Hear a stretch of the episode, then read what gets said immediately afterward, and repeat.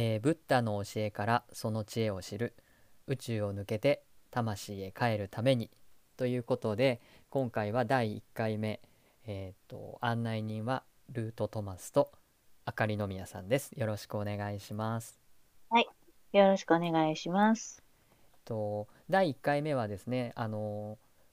花園大学の佐々木静香先生が YouTube で行っている仏教講義、えー仏教哲学の世界観、えーたくさんアップされてるんですけれどもその中の第4シリーズ「えーブッダの教え11」という、えー17分ぐらいの YouTube を見て、まあ、それについてあの一緒にお話学んでいきながらお話、え聞ければと思いますのでよろしくお願いします。はい、お願いします。はい、まずあのいくつかね質問を用意させていただいてるのですけどもそもそもねあのいろんなあの仏教とかお坊さんの教えとかですね YouTube や本などがあると思うんですが佐々木先生の素晴らしさというのはあのどこにあるかっていうのを簡単に教えてください。えーお釈迦様の教えをすごく素人でもわかりやすくこう述べてくださっていて、はいあの、まあ、日本の仏教って言いますと大乗仏教って言われるんですけども、その大乗仏教とそのお釈迦様の教えがどう違うのかちょっとわからなかったところを、あの、すごく素人でもわかりやすく教えてくれている。そういうところですね。あの、本質、そのお釈迦様の教えの本質的なところをとてもわかりやすく伝えられていて、あとは人柄がとてもいい、うんあの、っていうところに惹かれて聞いています。えっと、日本の仏教は大乗仏教、日本に、えっと、入ってきている仏教は大乗仏教なんだけれどもこの佐々木静香先生が、えー中心に「ブッダの教え」というシリーズで話してくださってるのは大乗仏教ではなくって、うん。えっとまあ、小乗仏教って言われたり、えー上座仏教って言われるようなあの、うん。日本に入ってきた仏教とは違う、えーものということでいいでしょうか。そうですね。はい。はいそちらのうんと仏教ブッダの教えに、まあ、より近いと言われているというかあの基づいていると、えー言われているようなそういう仏教の中でも、えー、とちょっと日本に入ってきている中国経由の仏教じゃないものの、えーなんていうか教えということですね。はい。はい、そちらをあの学んでいきたいということがまず一つポイントになってます。あと,、はいえー、とどういうところをですねあのその先生の講座から読み取ると汲み取るといいとお考えですか？そうですね。あの、佐々木先生はお釈迦様の教えをおし、あの、皆さんにこう分かりやすく教えてくださるんですけど、あの、多くの人が、こう、他人から、他人からこう与えられたこととか、いろんなことでこう生きていく上で、言葉とか、うん。まあ、その態度とかうん、いろんなことを見て、こう悩み苦しむ。うん。その悩みが尽きないのは、こう自分以外の人からの刺激によって辛いとか苦しいとかっていう感情がこう生まれてくるんですけど、うん。あの、そこの悩みを解放するために、こう心を楽にするためにどうすればいいのかっていうことを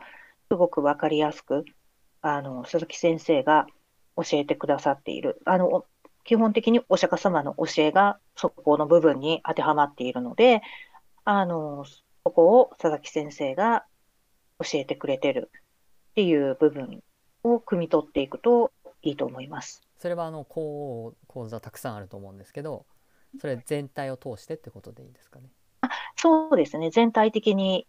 はい。はい、今日の,、まあ、あの YouTube の中では特に言葉っていうことが中心になってくるんだけれども、まあ、そのうんこと自体は、えっと仏教の根源というか根本的なその、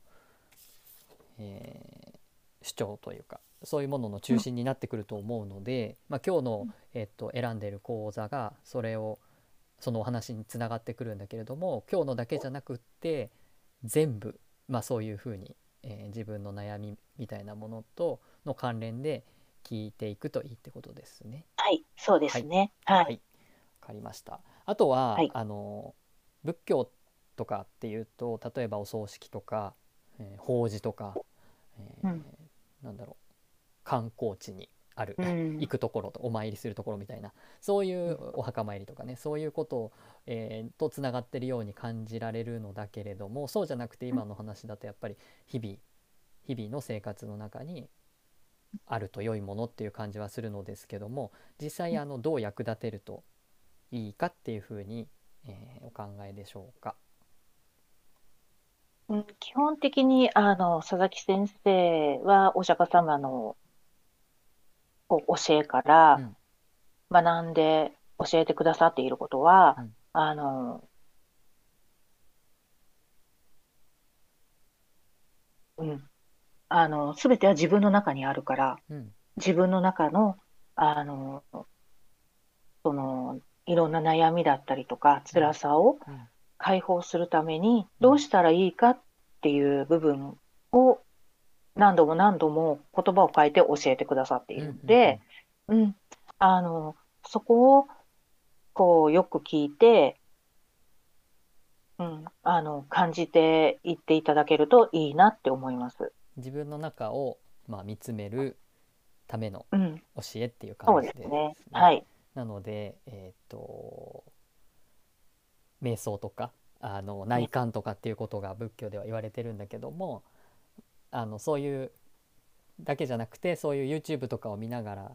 自分自身がその中佐々木先生の言葉で、えー自分の中これは自分の中にあるなんだろうみたいな風にして考えていくきっかけになればってことですね。そうですね。はい。ありました。えっ、とね事前に用意した質問はその3つだったんですけども、まあ、そういうふうにね佐々木先生の素晴ら素晴らしさとかあとは何をねどう役立てて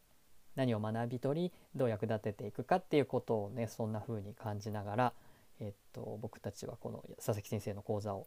学んでいこうと思ってますのでよろしくお願いします。お願いします。